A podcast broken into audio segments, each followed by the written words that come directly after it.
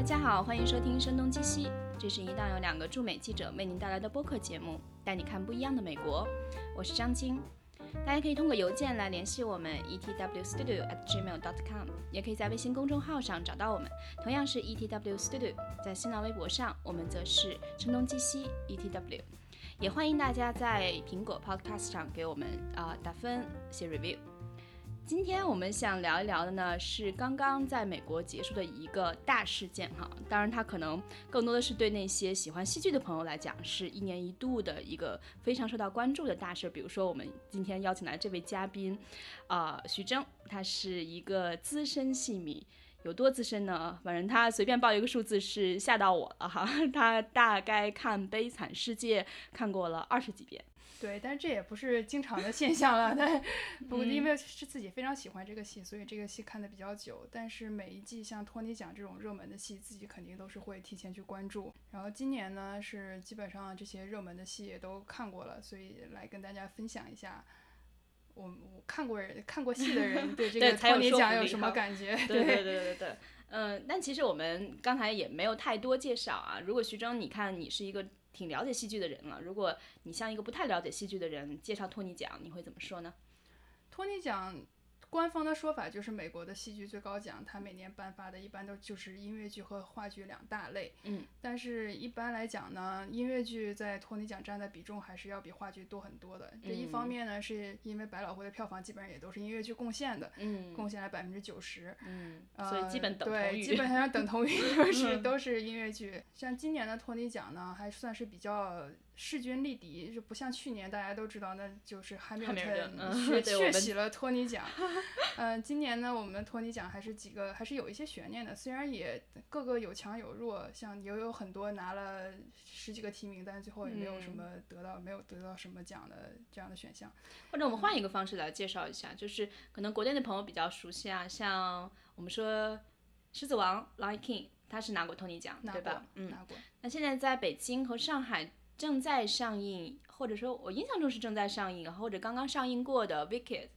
中文应该叫那么魔法坏女巫这个没拿过。对的，呃，其他还有什么《歌剧魅影》，这个大家都听说过过的，嗯，这个也在中国上映过，嗯。呃，徐峥也是为国内的一些媒体写一篇文章，是关于这次托尼奖的，大家可以呃有机会看一下。这个文章的开头其实还蛮打动我的，我看了一下以后是讲的是一个很老的百老汇演员的故事，是吧？他他要是他还没有特别老，他大概可能不到五十岁。不到五十岁对，嗯，但是如果跟今年的 得奖，对，今年的得主比今年的男男主男主比起来，那是已经是前辈了。嗯今年的这个最佳女配角的得主是 Rachel Bay Jones，她是演 Dear Evan Hansen 里 Evan Hansen 的妈妈。然后嗯她是靠着奶奶当年卖了订婚戒指的钱来到纽约，嗯，才成为了一名演演员。但是从十九岁一直到他现在将近五十岁了，她其实在百老汇也没有演过太多的戏。用嗯他自己的说法是，他在这个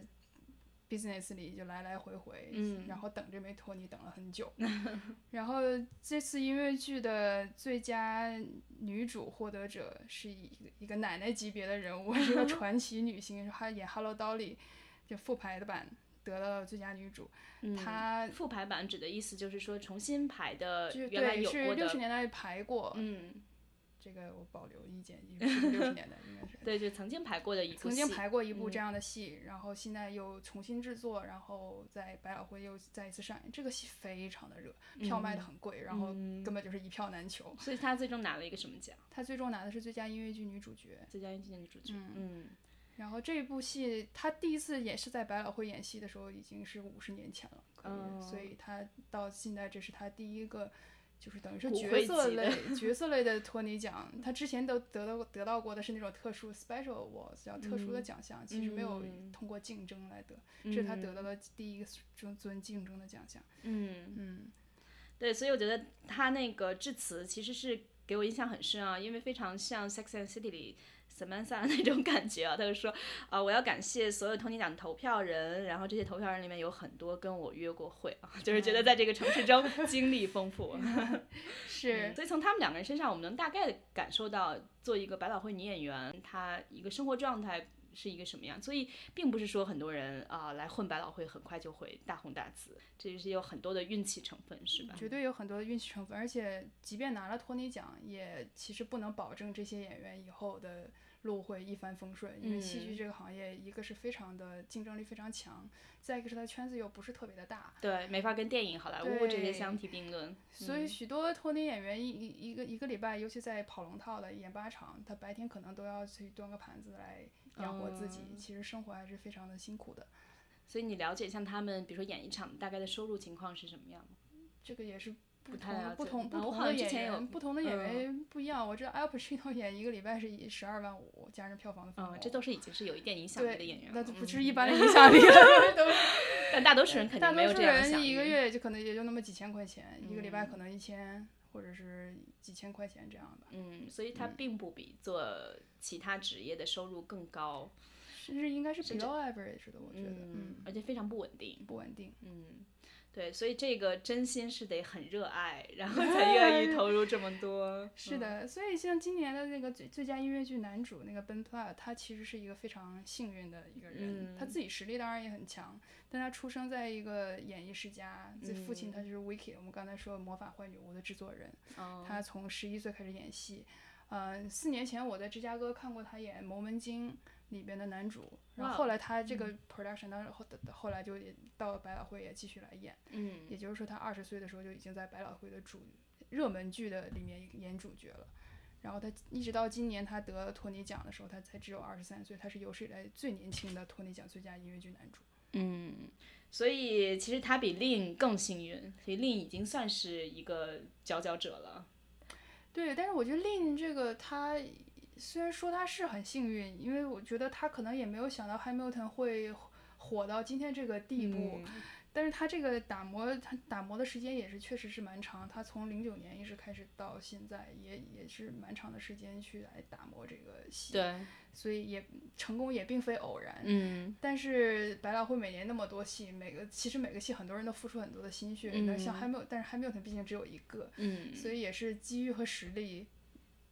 都要有，才会有今天的这样的一个 Hamilton 这样的一个戏。嗯，对，但是我觉得可能 Hamilton 我们我是去看过现场啊，徐峥是非常幸运的，但是我觉得这个也是呃也是基于他长期如此热爱看戏的一点回报吧，他抽到了一个呃 lottery，就是我们所谓讲的是一种很用很便宜的戏呃票价可以在很好的位置上，对，Hamilton 它的 lottery 是十块钱一张，因为十美元的那张纸钞上印的就是 Hamilton 头像嘛。嗯所以，但是 Hamilton 它十块钱，它可以坐在第一排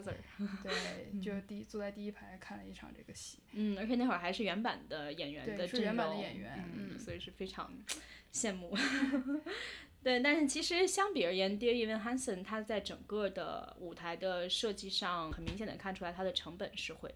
减少很多，是吗？比 Hamilton 那种大阵仗的戏剧来说呢？它它整体来说是一个比较精致的一个戏。首先，它人不是很多，它一共这个戏就只有八个角色，它的乐队嗯编制也比较小，也嗯只有八人。这样的好处是在于，你可以更的能听得清楚演员们在唱什么，你会嗯更关注演员的台词，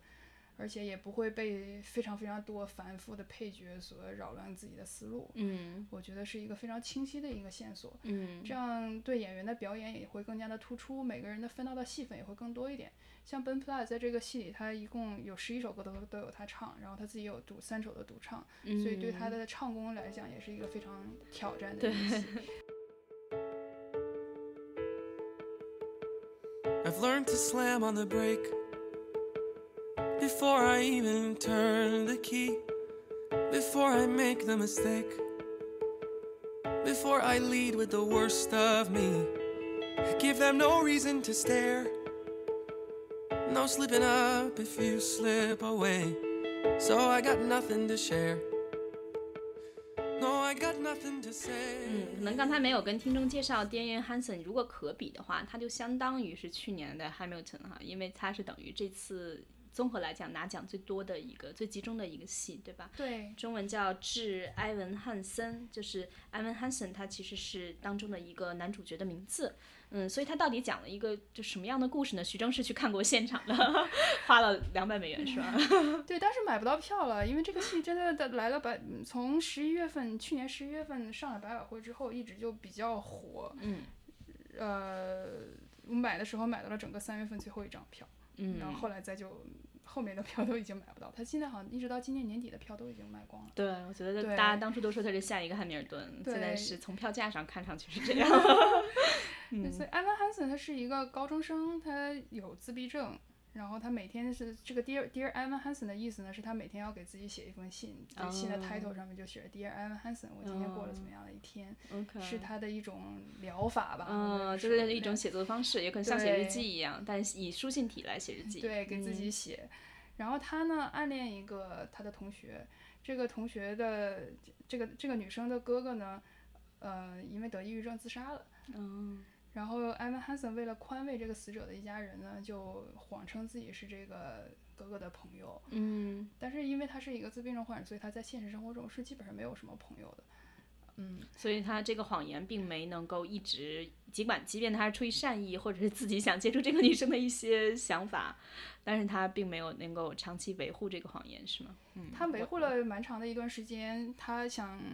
为众众筹嘛，利用社交媒体众筹，然后建立一个苹果园什么的，来纪念这个死去的同学。嗯，但是完全不像一个自闭症患者做出来的事对情，他他就伪伪造了伪造了很多自己和这个死者之间的邮件，嗯来向他的家人说我们两个曾经是很好的朋友。你看我们发了这么多哦邮件，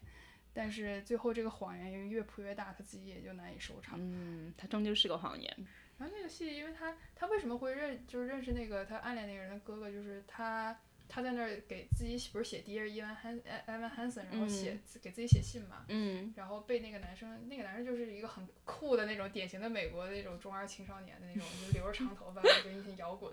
然后穿着那种破洞牛仔裤那种感觉的那种男的，然后就在打印室里就讽刺了他几句，嗯，对，我觉得其实这种了讽刺了他几句之后，把那把他那那打印出来那个人就嘲笑了他写的说，你看你看你还写这个东西，然后就揣到自己裤子里带走了。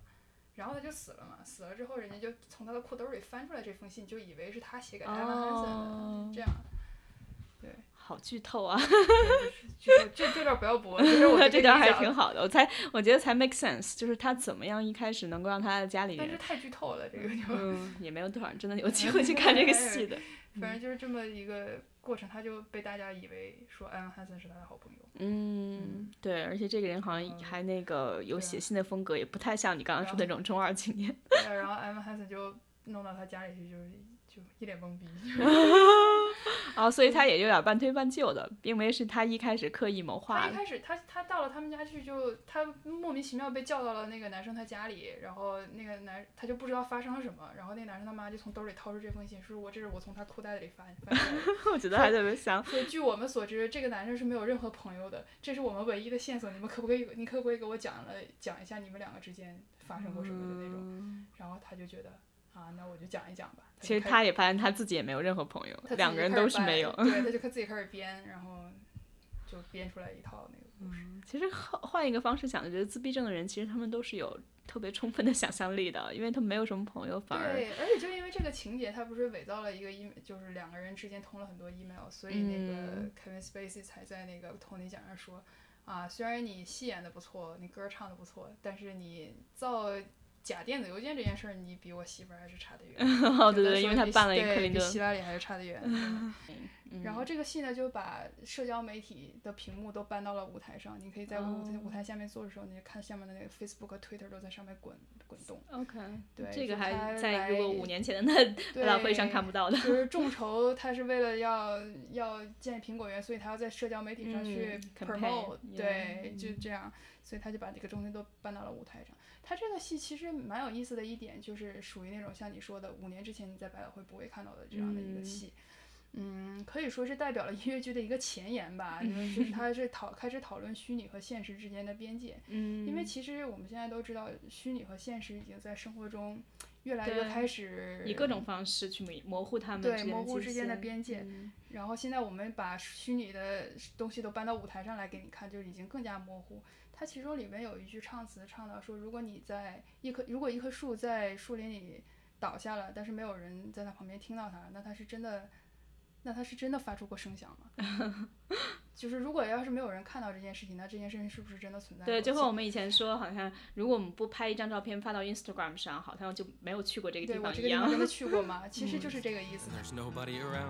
and。there's nobody around. Do you ever really crash or even make a sound when you're falling in a forest and there's nobody around? Do you ever really crash or even make a sound when you're falling in a forest and there's nobody around? Do you ever really crash or even make a sound when you're falling in a forest 如果 and there's no 现实中没有人感知过这个事情，那它是不是真的存在？嗯，这个是一个蛮有意思的一个， 我觉得这个戏蛮有意思的一点。对，而且社交媒体对年轻人来讲，这是特别容易让他们产生共鸣的一种媒介，因为就像他们生活完全是被这一切所包裹着嘛，即便面对面在一起吃饭，每个人都盯着手机，然后在发 Snapchat 或者是在发 Instagram，就根本缺乏了很多 真实社会中的交流。嗯，我觉得兴趣对这个戏真的是在百老汇看戏这么长时间的经历里，感觉好像是身边年轻人最多的一次、呃，都好多都是中学生啊，二十出头的年轻人过来看，因为通常来讲，戏剧是老挺人家看的比较 多，年轻人一般都上班儿了，没有人来戏剧院看戏。嗯，但这次真的是非常非常多，而且我坐在我身边的，基本上大家都在就哭得很伤心，就他们都觉得，哭得很伤心。对、他们嗯好像就觉得，就在在艾文汉森最后又被家庭所接纳的时候，他们就觉得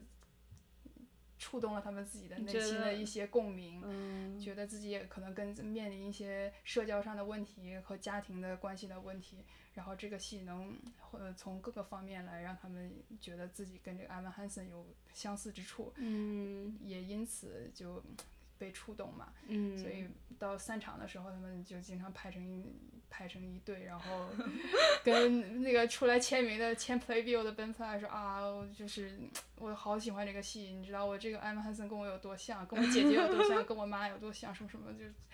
就把他当成艾文汉森，然后在那倾吐，就但是也从侧面说明他们确实非常非常喜欢这个戏。对，而且其实也看上去也挺孤独的，看到他们现在美国年轻人，尤其那种好像对一切都蛮不在乎的，然后嗯很不像。酷的那种，对对对对，嗯酷就是嗯，对什么都不太在乎嘛，我什么都可以有，可以没有，嗯都都不重要。但是其实他们内心深处是有一个，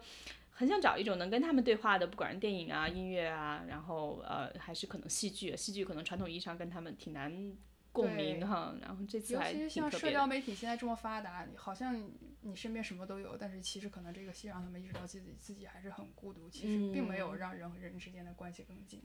即便他们是比上一代、两代人那么沉迷于社交媒体上，嗯，所以我觉得这个戏就是一个。比较新鲜，它它是那种就之前你三十年之前不会看到的这种，嗯十年前可能都不会看到的这样的一个戏。嗯，所以它等于是社交媒体下的一个嗯百老汇的音乐剧，嗯，对，所以你有哭吗？没有。然后呃，我觉得这戏是一个好戏，我嗯确实我认为它是一个好戏，虽然它呃我我可能没有那么对这个戏有共鸣，因为我觉得作为一个可能也不是特别喜欢社交的人，但是我觉得就这样也挺好的，我并没有非常想去改变这一点。对，另外，呃，我觉得这个戏可能还是，我觉得可能还是个更属于一个年轻人的，你觉得自己不是年轻人，觉得自己已经过了年龄跟他们是差不多的，好吗？觉得自己已经过了为这种事情来担忧的年纪了，我觉得可能嗯更有更多很现实的问题等着去考虑，已经不太关注一些虚拟上的事情对自己到底会产生什么影响。嗯但是我仍然觉得他从一个戏剧的角度来评判，嗯，是起承转合也好，这个戏的音乐写的相当不错，它是嗯 La La Land 的那个词曲的作者写的，嗯呃，我觉得各方面来讲还是一个比较出，是一个很出色的一个戏。对，而且嗯听上去这个特别 emotional，就是它会触动你一些内心隐秘的一些情绪，比起拉拉烂的那种，可能只是呃大起大合，然后你从看开到看了开头就可以知道结尾大概什么样子的，是呃是我觉得会微妙和嗯细腻很多，对吧？这个戏有点像前年，就是《Hamilton》之前的一年获得 Tony 的 Best Musical 的最佳音乐剧的那个番后，就是翻译叫《欢乐窝》。嗯它也是有点类似这种情节，就是触动人们内心非常隐秘，然后也是一个小制作，没有很多人，没有很多音乐嗯编制。我觉得这两年 Tony 还是蛮喜欢这种口味的戏的。嗯像因为今年我还有另外一个这个就是最有可能去冲击 Dear Evan Hansen 这个奖项的呢，是一个叫 Come From Away 的戏。对，我记得你还给我热忱推荐一个，对我 我我还是蛮我其实蛮喜欢这部这个戏的。我它是一个，但它是一个比较传统的戏，就是你能想象十年前、二十年前这种戏也会有嗯的这样的一个戏。它的故事很简单，就是讲九幺幺的时候，一一个从一个飞到本来要飞到美国的航班，因为九幺幺发生了，它不能降落在美国，所以它就迫降在加拿大了。嗯，然后这一个飞机上的这些人呢，跟当地的居民和其乐融融的相处了几天，最后建立了深厚的友谊。然后、哦 that's it，就就就就这些。但是呃它就是一个，它整个戏就一个多小时，一个半小时，然后中间也没有休息，就一气呵成啊，一个半小时它还蛮短的，很很短的一个嗯戏。嗯，音乐就是非常燃，用现在的话说，嗯，一个半小时也很容易，如果三个小时一直燃，演员也受不了。对，就是他是那种合唱，然后也没有什么嗯。没有出名的演员，也没有突出所谓某一个主角，其实是一个群戏，OK，就大家的就传统的那种合唱，百老汇的群舞。嗯，虽然他们可能不是那种点像那种。嗯所谓的那种像大腿舞，但是就是他们的舞台上的人都是生活中你能看到的高矮胖瘦、老少、嗯，男女老少都有，但是就是并 On the northeast tip of North America, on an island called Newfoundland, there's an airport. It used to be one of the biggest airports in the world, and next to it is a town called Gander. Welcome to the rack if you come from away. Huh? You probably understand about a half of what we say. Yeah. They say no man's an island, but an island makes a man. Especially when one comes from one like Newfoundland. Welcome to the rock. 对，其实你刚一开始跟我推荐这个戏的时候，我觉得九幺幺就会觉得，你知道目前能看到所有九幺幺的电影，然后呃 story 故事，你那些报道，你都会觉得是，即便再克制，也是充满着一种伤痛感，然后要么就会过分的政治化，那最极端的就会说九幺幺是啊、所谓的就是有阴谋论色彩啊，我们就在这里不讨论这些。但是，嗯、听你这样讲完了，就觉得他最后是把情感的处理非常的自然啊，就觉得更多的像人生之中的命运摆布是非常的难以琢磨的，对吧？九幺幺是难以琢磨的，对，它然后是一个迫降到加拿大的一个小镇是难以琢磨的，跟当地人有机会这样的相处，也是他们不曾预料的。对，它是一个非常温暖的一个戏，就是嗯它看完了之后，你也会觉得它是一个很美式的那种大团圆的、很温暖的、很 sweet 的那种故事。有点像那种对家庭戏，对家庭戏，但是它它就就给我的感觉是非常完完成度很高，非完成度很常完整高嗯非常完整的一个戏。嗯看完了之后，自己的身心也很舒畅，嗯，对，我觉得是很治愈的一个戏。对，很治愈的游戏。然后平时听听他的他的那个呃原声，也觉得还不错。就嗯，OK，对，所以这两个戏就是非常典型的百老汇先锋。他现在就是也，Dear Evan Hansen 可能可以可以代表百老汇现在已经进前进到了哪里？哪个阶段？对，但嗯 Come From Away 就是是在百老汇的传统上面在不断的创作。嗯，我觉得两种没有什么谁高谁低，谁好谁坏吧，只是两种很不同不同的东西，有各自不同。两个两个戏现在卖的都很好，嗯，大家都很喜欢。挺好的。其实也说明纽约这个城市还是挺多元的啊，不同的人有不同的戏剧趣味，但是呢，你都能找到自己喜欢看的东西。嗯，但其实有一个戏其其实跟还比较政治化，呃，和历史事件有点相关，是叫奥斯陆，对吧？奥斯陆。对，奥斯陆是一个话剧，它是今年最佳话剧的得主。嗯这个戏很长，这个戏有三个小时。呃，它是一个讲巴以和谈的一个戏，我相信很多人可能看什么叫巴以和谈？哦，巴基斯坦、对，巴勒斯坦和以色列。和谈，很多人应该看过那张照片，就是那个白宫前面，克林顿站在中间，然后拉宾和阿拉法特在握哦手的那张历史性的那个，对，那历史性的一幕。所以这张这个戏呢，讲述的就是这张照片背后的故事。一张照片背后的故事。这张对，其实就是这个大家看到的这个巴以和谈，它背后很多人为此付出了很多的努力，才促成了这一次和谈。嗯，这个很，这个戏写出来很偶然。这个剧作家当时有一次是跟一个外交官聊天的时候，外交官说：“我自己，我和我妻子曾经促成过这件事情。”然后，嗯，如果是换做这样的记者的话，会特别兴奋。对，他就很兴奋，他就开始，他的原话是 pepper pepper him with questions，就是我像在他身上撒胡椒一样问他问题。哇哦，对，就开始就开始跟他八卦这个事情，嗯，最后就写出来了这样的一出戏。嗯，这个戏戏剧冲突还蛮强的，就是虽然它三个小时，但是你没有感觉它特别无聊。虽然我觉得稍微有一点冗长，我觉得它可以完全可以砍掉一点点，嗯，但是它仍然是一个在政治戏里我觉得非常独辟蹊径的一个。它总是在你觉得这件事情已经可能要不成的时候，突然间闯出闯进来一个东西来。推进这个，让这个事嗯继续继续进行下就去。新的，不管是人物的出现，还是说呃一些细节，都是在推推进整个故事不断的。在推进这个嗯进展。然而最后，他这些这个这个戏的结局也是比较发人深思吧。就是虽然这些促成巴以和谈的人最后已经建立了深厚的友谊，但是其实并没有换来和平。嗯，对，然后在在戏的最后，他们也都通过独白来交代了这个最后，比如说拉宾遇刺，或者是一些嗯巴以冲突升级啊这些事情，他们都有交代。其实是有一种，虽然我们在戏剧是一个虚拟的场所，但是嗯他会用一些方式让你意识到现实仍然很残酷。对，或者你这些小人物对于大的历史潮流能推动的还是非常有限。对，人的命运都是裹挟在历史潮流里面的，对其实。嗯，对最后这个对，不过它也是对历史的一种写实了。嗯、对啊，其实林 Miranda 在这次托尼奖上说，他说音乐剧其实是一个 escape，就是它其实提供了一个人们可以逃避的一个这样的一个场所。嗯，我觉得他这说的其实蛮有道理，但是往往这些戏剧最后的残酷还要把你拉回现实，我觉得啊。我本来是来剧 场想逃避一下现实，你还要再给我拉回去，这太残酷了，双重残酷。对双重残酷。所以最后就是这个故事本身最好跟现实超离一点，就完全，比如说这个巴以和谈，你想这 Oslo 这个事情是基于一个真实的历史事件，对吧？那可能 David Evan Hansen 他是一个完全算是一个小说或者一个虚虚构故事，我觉得这样可能会相对更容易接受一些，因为不管它发生了什么，你都会把它想象成。嗯，这是一个在现实中可能是另一种样子的。对，但嗯也许是我可能是因为我跟这个戏不是特别多的共鸣，但如果我觉得如果要是一个非常有共鸣的人，他可能就觉得这个就是发生在自己身上的现实故事，嗯而不是一个虚拟的故事。所以总之就是很难讲到底什么是虚拟的，什么是现实的，什么是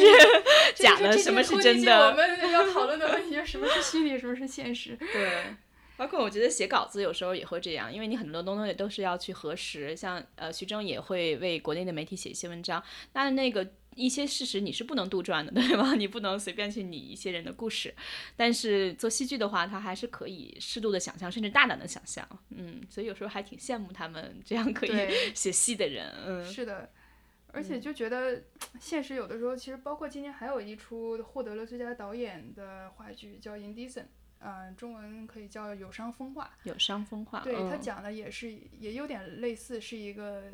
虚，它是一个基于现实的一个故事，讲了一个犹太剧作家在上世纪初在美国写了一出犹太关关于犹太人的戏剧，但是里面有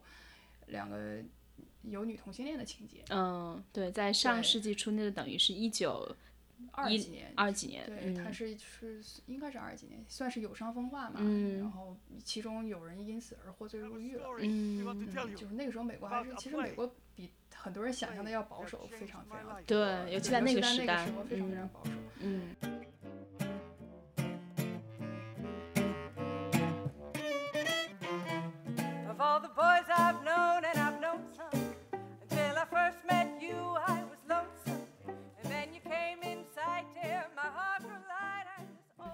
然后很多剧作家呃离开美国，想去在欧洲继续这些关于犹太人的事业，但是随后欧洲发生什么大家都知道了，然后 一战二战，对，然后渐渐的这些犹太人就都戴上了那个六角星，然后排成一排，然后剧作家让他们在想象中嗯灯光一灯光一冷，然后有两个那两个姑娘就出列在雨中拥抱亲吻，但嗯是其实他最后还是嗯，就对是都是死掉了。嗯，他就当时他没有直接演他们死掉，他他们的袖子里就都露出来那个沙沙土都露到了地上，就是他、他想表达的是还挺超现实的。他就而且、呃就是尘归尘土土归土嘛，就他就用的是这句旁白。他听上去还挺挺想去看的。对，但是他那这个看的时候还是觉得心里还是有点触动，就是你其觉得虚拟中那些你能想象，就是人为什么能沉愿意沉浸在像戏剧啊、像艺术这些美好的东西中，是因为它嗯。给了你一些现实生活中可能所不能有的东西。对，或者生活的另一个可能性。对，嗯，我觉得这就可能艺术场景的魅力、剧场场景的魅力也在，不管现实生活中已经多么糟心糟了，就只要坐在那里啊，这两个小时，他他就我的世界都是都是跟现实没有关系的嗯。对，我觉得这可能就是剧场非常有魅力的一个地嗯，对，这也是你今年最喜欢的一部。托尼讲你你看了这么多，今年最喜欢的一部戏是吧。？话剧里我比较喜欢这个，对，嗯，那我们就再聊回托尼奖现场的一些吧。其实很多人即便爱看戏，就像徐峥刚才讲的，把你装进一个黑匣子里去感受那两个小时跟现实不一样的体验，但是也不一定为此，除非特别资深的戏迷啊才会去看托尼奖。所以我们在托尼奖这个颁奖现场或者转播这个节目当中，我们能看到一些什么呢？像今年我知道主持人是呃 Kevin Spacey 是吧？就大家很熟悉的《纸牌屋》的男主角。对，但是其实当时宣布他的时候，我觉得。很多人应该都跟如果经常看戏的话，跟我一样，应该都觉得挺意外的，因为他其实真的是 这就肯定就是给不看戏的人准备的 Tony。Style 的人，就是我们一般所以 Tony Style 是什么样就像 Hugh Jackman、Patrick Harris 那样，你觉得他这个人可以？因为主持人一般都是要跟着一起表表演的嘛，嗯嗯，对大家都默认主持人应该是个可以唱唱跳跳的一个人。嗯，像休·杰克曼也好像 Neil Patrick Harris 也好，这他们两个都是音乐剧出身的，所，以所以就他们招招手演起来就还比。较 信手拈来。嗯，但 Spacey 就是啊，他能跳吗？他还能唱吗？所以他一定要准备很久啊。对啊，就觉得很担心。但是他自己反正可能也知道自己不是很托尼，所以他之前还自嘲了一下，我是这个主持人第十五个候选人，第就是15个可能嗯前十十四个都 turn down 了，我才轮到我 之类的。他就大概调调侃了一下，嗯他说我觉得我的事业迎来了一个高峰，如果以后奥斯卡没有人主持的话，可能也会轮到啊，我。真没准儿。但是我觉得他应该蛮适合主持奥斯卡的。对对对对，因为他其实今年又他自己的作品又是那么有影响力。嗯，对，所以呢，这次开场他也蛮蛮努力的了，又又唱又跳，我觉得也也也挺也蛮难为他的，一把 年纪。嗯、但是我觉得这次开场比较奇怪的一点就是，以往托尼奖的开场呢，都会有一些就经典的很就是陈陈年老戏，经典的嗯陈年老戏，来给没有看过新戏的人一点熟悉的感觉。就比如说嗯像、像歌剧魅影啊这种，呃，会让大家再穿插了一下。但是今年开场的这这这个串烧里面，就全都是今年当季的新戏。嗯，所以意味着你要看过，你才知道他讲的到，底是什么。才看过才知道它这个是哪里来的。但是就它一点都没有加入刻意地加嗯入一些经典的戏，所以我我不是很知道电视之前 观众朋友们如果要是从来没看过这个戏的人、嗯看这个会是什么感觉？对我们也没有看到收视率的统计，应该是什对，么样因为他？一上来穿的那个那个蓝色那个 polo 衫，然后咬着指甲，戴着一个那个石膏，这就是 Evan Hansen 的造型。但是嗯我觉得很可能很多人如果要是没看过这个戏的话，看着也会觉得有稍微有点奇怪吧。对，除非是很熟悉或者看过海报，多少有一点点对，感然后他。身后那个小房子就是那个土拨鼠之日里那个主角的那个，我每天早上醒来都在那个同样的对对，就是 Bill Murray 演的那个同名电影。同名电嗯影，他现在拍成音乐剧，他每天都都 stuck 在那个那一天里，他对每天早上都是在那个房子里醒来，然后他身后 Kevin Spacey 身后就是那个小房子，嗯，就成了一个舞台背景。就成了一个舞台背景。所以他们可能觉得托尼奖是要变一下了。反正这么多新的戏、新的面孔，然后新的 style，那我觉得整个的颁奖典礼上也来一个创新。嗯，但是当中其实还是有很多政治梗，是吧？我看到很多有一些，比如说啊，CNN 是最值得信赖的假新闻，对，像今今年托尼奖已经算是没有什么跟政治太挂钩的了，其实主要就是 Stephen Colbert 就是呃，扣扣熊，对他出来颁奖的时候讲了一句，啊、华盛顿现在有一出每四年就要复排一次的大戏，就说哦真的是大戏。今选天举全民大戏。嗯，而且今天还在美国发生了，我们在录节目的这当天，在呃华盛顿附近，我呃维吉尼亚州的 Alexandria 呃那个地方，隔的一个地方，对，就离华盛顿非常近的一个地嗯方发生了呃枪击。枪击。对，然后 Cobert 还是讽刺了一下嗯现在的总统，他就说现在的总现在这出戏的戏评太差了，就是说 特朗普的民调比较低。嗯他说这出戏还不知道会不会提早关门，现在都没有人知道。嗯然，后就是他有可能被弹劾，跟最近最近愈演愈烈的跟俄罗斯的这个事情。对，嗯他又说这个戏的主角实在是太让人难以置信了，然后他的化妆和发型，他又是提了一下发型，就啊，他就就觉得真是说不下去了那种感觉。对，就只要一说，大家都会懂的。对，然后大家就就一笑而过，就没有其实在就没有再提什么关于政治的事情，所以嗯还整体来讲，它是一个戏剧，就关注于戏剧本身的一些。嗯，其实这样比较好，因为今年真的一切都是政治化的。你谈论任嗯何一切，比如说啊、一些公司战队啊，然后都变得非常的政治化。对，我觉得，而且到现在，可能很多人也已经觉得有点疲态了。对毕竟都这已经半年了，好像感觉在谈论这个事情有点老生常谈，有点 cliche 了。嗯，嗯而且其实我今天看到一句，到最后你看《纽约时报》那篇报道，关于今天的突发事件，最后一句是采访的这个呃行刺者的家人，呃，他说他可能只是厌烦了政治。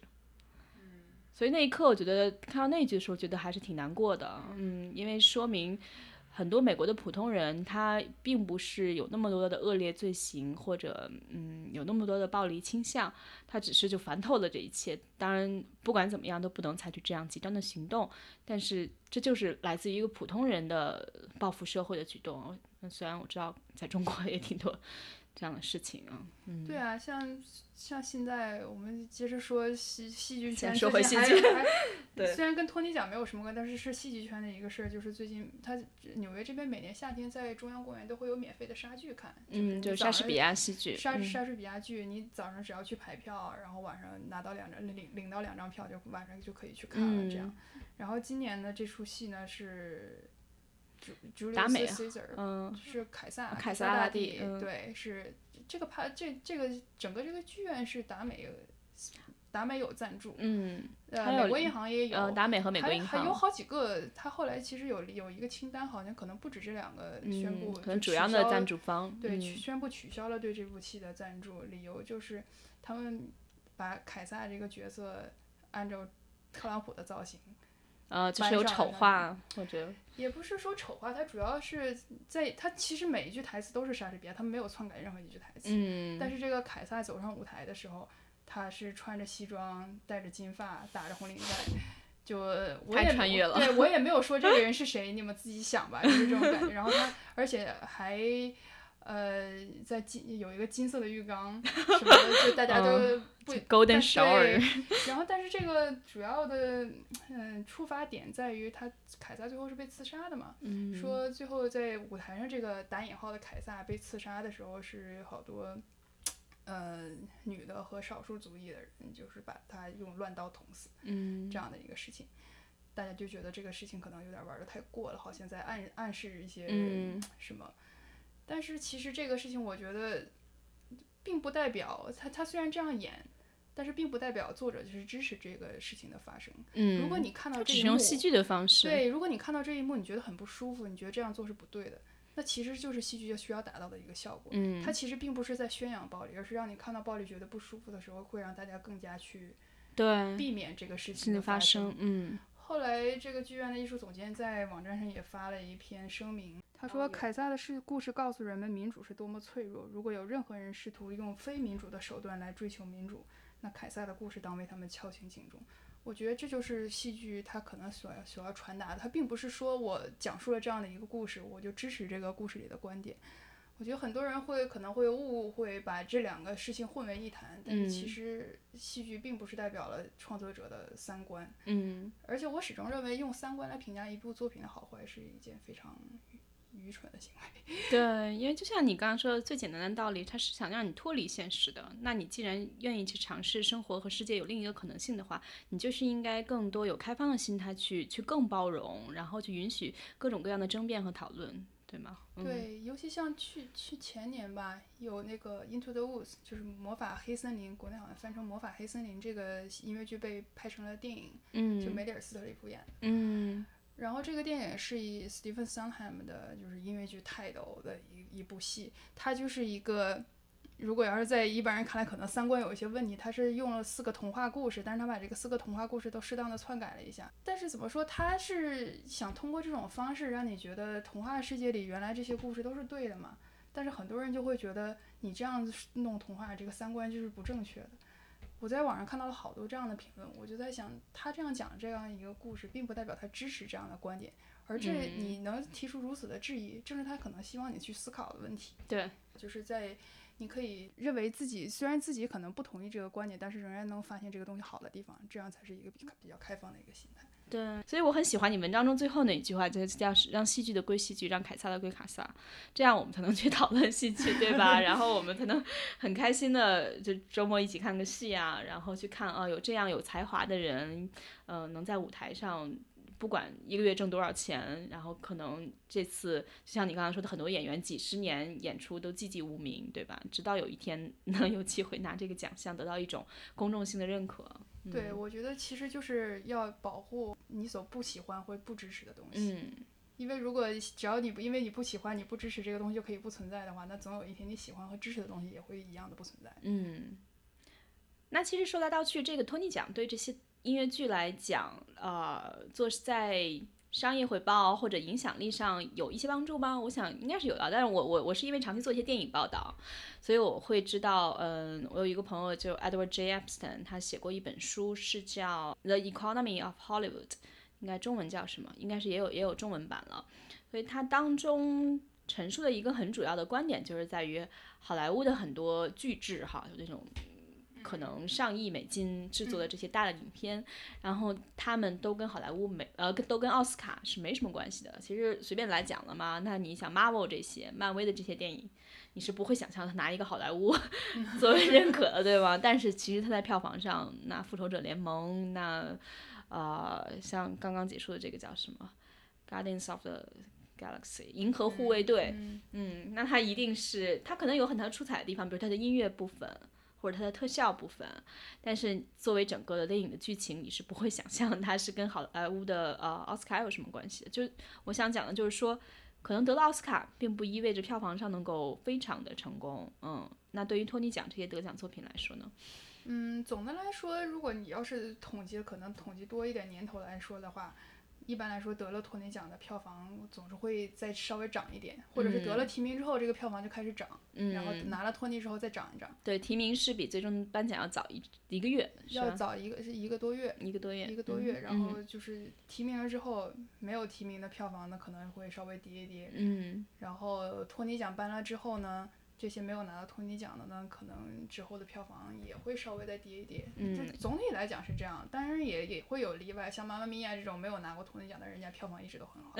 像《Lion King》这种，虽然他拿了托尼奖，但是其实托尼奖对他来说的意锦锦上有没有也，没有嗯很大。就像你跟别人介绍《狮子王》这部音乐剧的时候，你不会跟他说这是托尼的最佳音乐剧，因为没有必要没有必要说这样的一句。嗯所以呢，托尼奖在，而且在百老汇，很多人，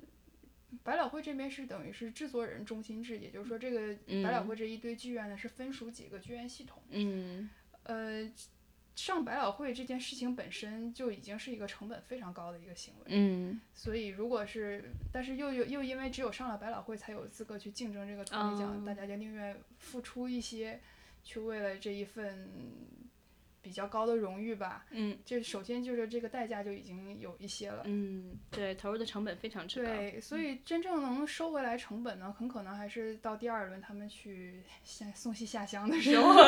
对，就在全美巡巡演的嗯时候。对，这样如果来到一个地方的剧院，是一个托尼奖得主或不是一个托尼奖得主，嗯对当地的吸引力还是挺不一样的。嗯，尤其是像今年的托尼奖上表演的那些片段，就等于是已经为他们做了一番广告了。然后等到明年他们再去巡演的时候，这些可能会潜在的买票者就会想啊，这个戏曾经在托尼奖上有表演过一段。嗯，嗯，对，所以这个表演部分应该算是托尼奖的重头戏吧。嗯嗯，对，其实可以想象，因为戏剧是需要你在现场的，你需要到纽约或者费城、波士顿什么去看。但电视是全国转播的，或者甚至很多人可以 online 在中国也可以看到哈对，对对。在腾讯的转播的平台之上。对，所以它可以就传播的更广泛一点，让更多人认知到他们的名词。对，所以它对票房的影响可能还是在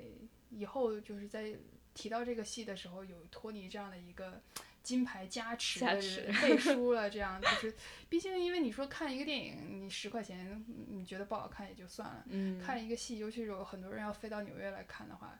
嗯，在茫茫戏海里挑出来一个觉得自己看了不会赔钱的戏，还是挺，呃这个代价还是挺高的。。你像一个戏，平均至少要好一点的位置，也要七八十块钱，对吧？像《哈喽岛》里这种戏，七八十块钱你只能坐三楼最后排，对，可能要么就买不到了。嗯而且百老汇现在的票越来越贵，嗯水涨船高越来越贵。如果像去跟西英国西区比，那简直是完全不能相提并论，嗯就是是数倍之多，这是。是不是被汉密尔顿带起来的？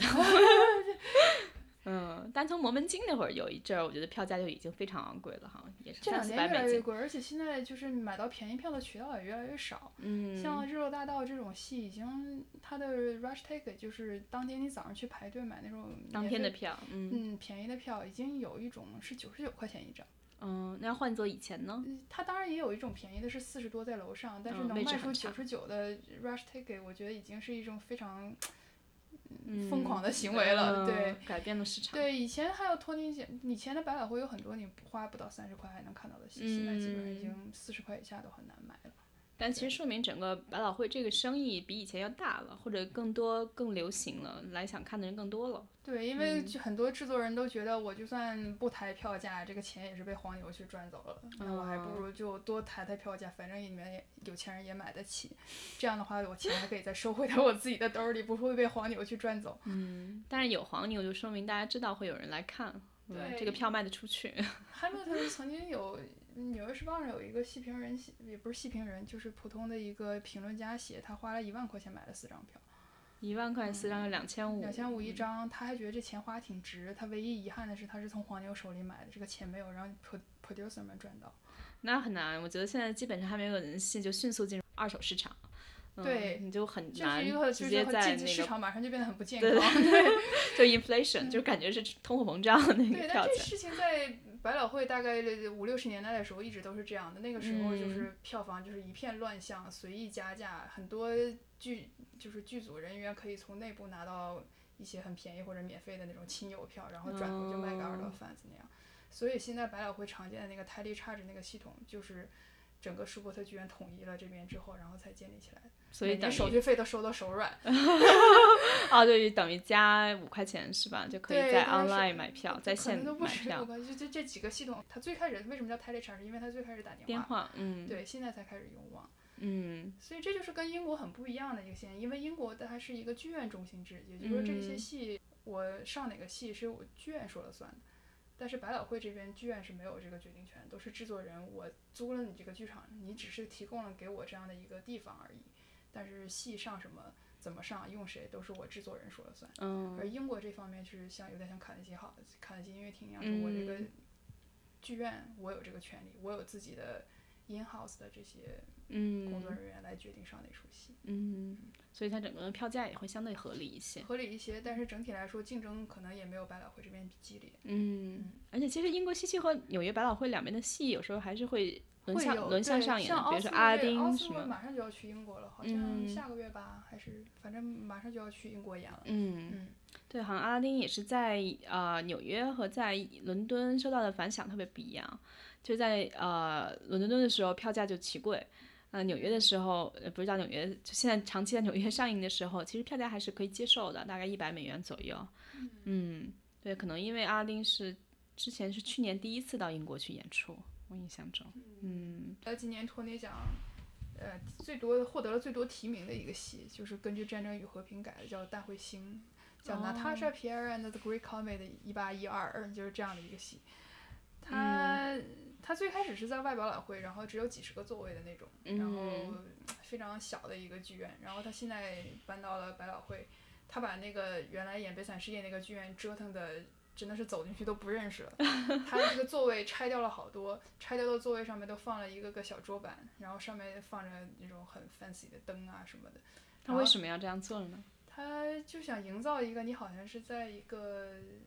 有点像酒吧或者什么这种感觉，然后他把拆下来的好多座位都搬到了舞台上去。那这样意味着他能整体卖出的座位就会变少喽？他搬到舞台上去了呀，他把座位都都挪到了舞台上。就整个就变成了那整个一个剧场都变成了一个巨大的，就是人们和演员都坐在一起，就是都坐在一就就舞台也在观众席里，人也在观众席里，因为它有点像那种 immersive 对，他还建了很多像很长的那种条桌子在观众席里面，演员有的时候就在你前后左右这样表演，然后开场之前还给你投喂了一些面包啊什么，然后他在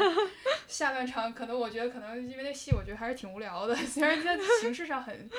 很新颖，然后下半场还给了你一个小沙锤儿，然后让你跟着打节拍啊什么，就是，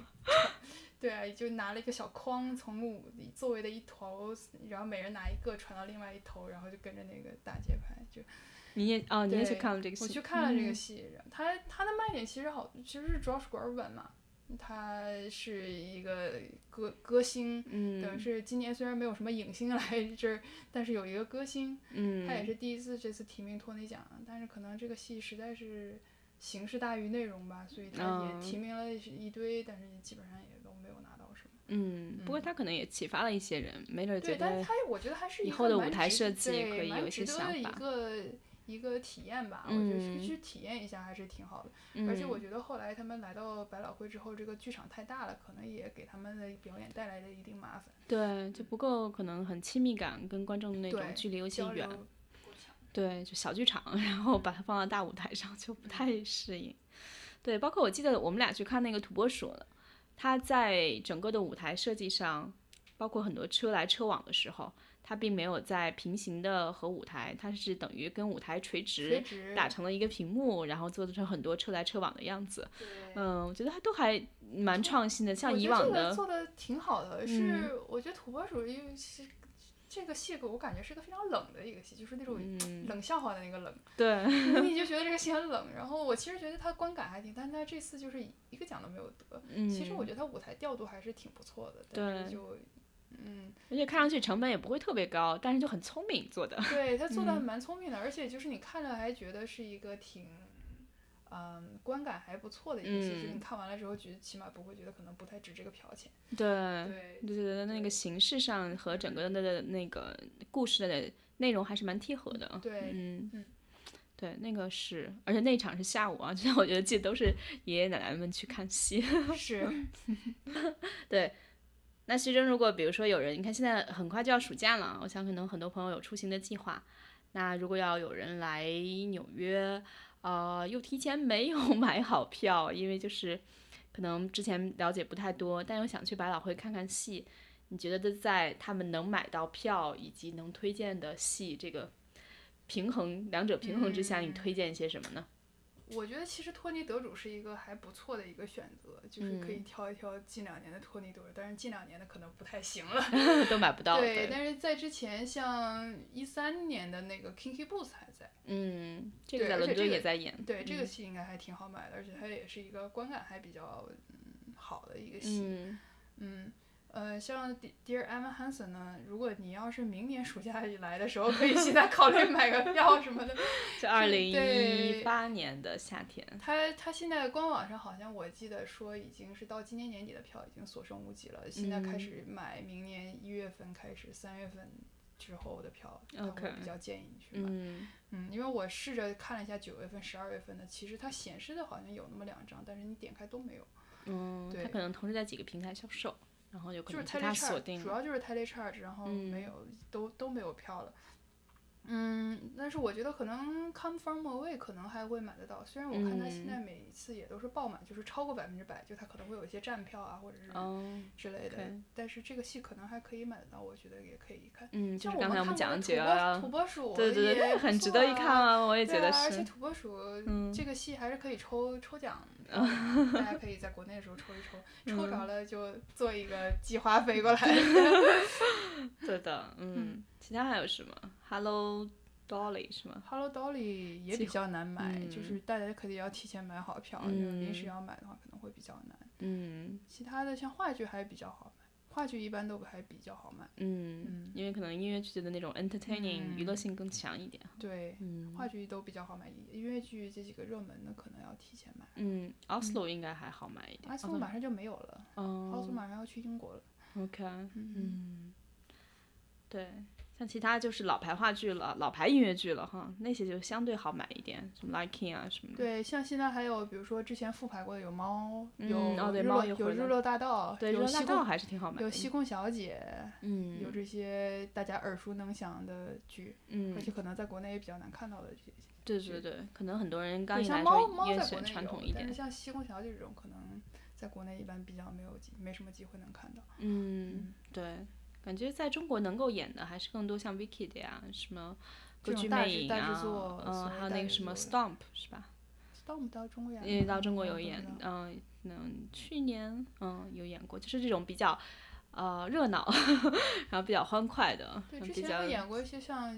欧欧欧洲的剧，像 Elizabeth，还哦有罗罗密欧与朱丽叶，嗯，这个都是首先他熟悉这些故事，对吧？吧？对嗯像 Vicky 也是《绿野仙踪》，我们小时候都嗯知道 这些故事，嗯，嗯可能更容易引进一些，嗯，好。谢谢大家收听《声东击西》，它可以通过写邮件来联系我们 etwstudio@gmail.com，也可以在微信公众号上找到我们，同样是 etw studio。在新浪微博上，我们是声东击西 etw，也欢迎大家在苹果的 Podcast 上给我们写 review 打分。啊、也谢谢徐峥，我们呃希望有机会再跟他聊在纽约看戏的各种各样的事情啊，因为他其实不光是知道这些戏剧本身，他还知道买票的各种各样的技巧。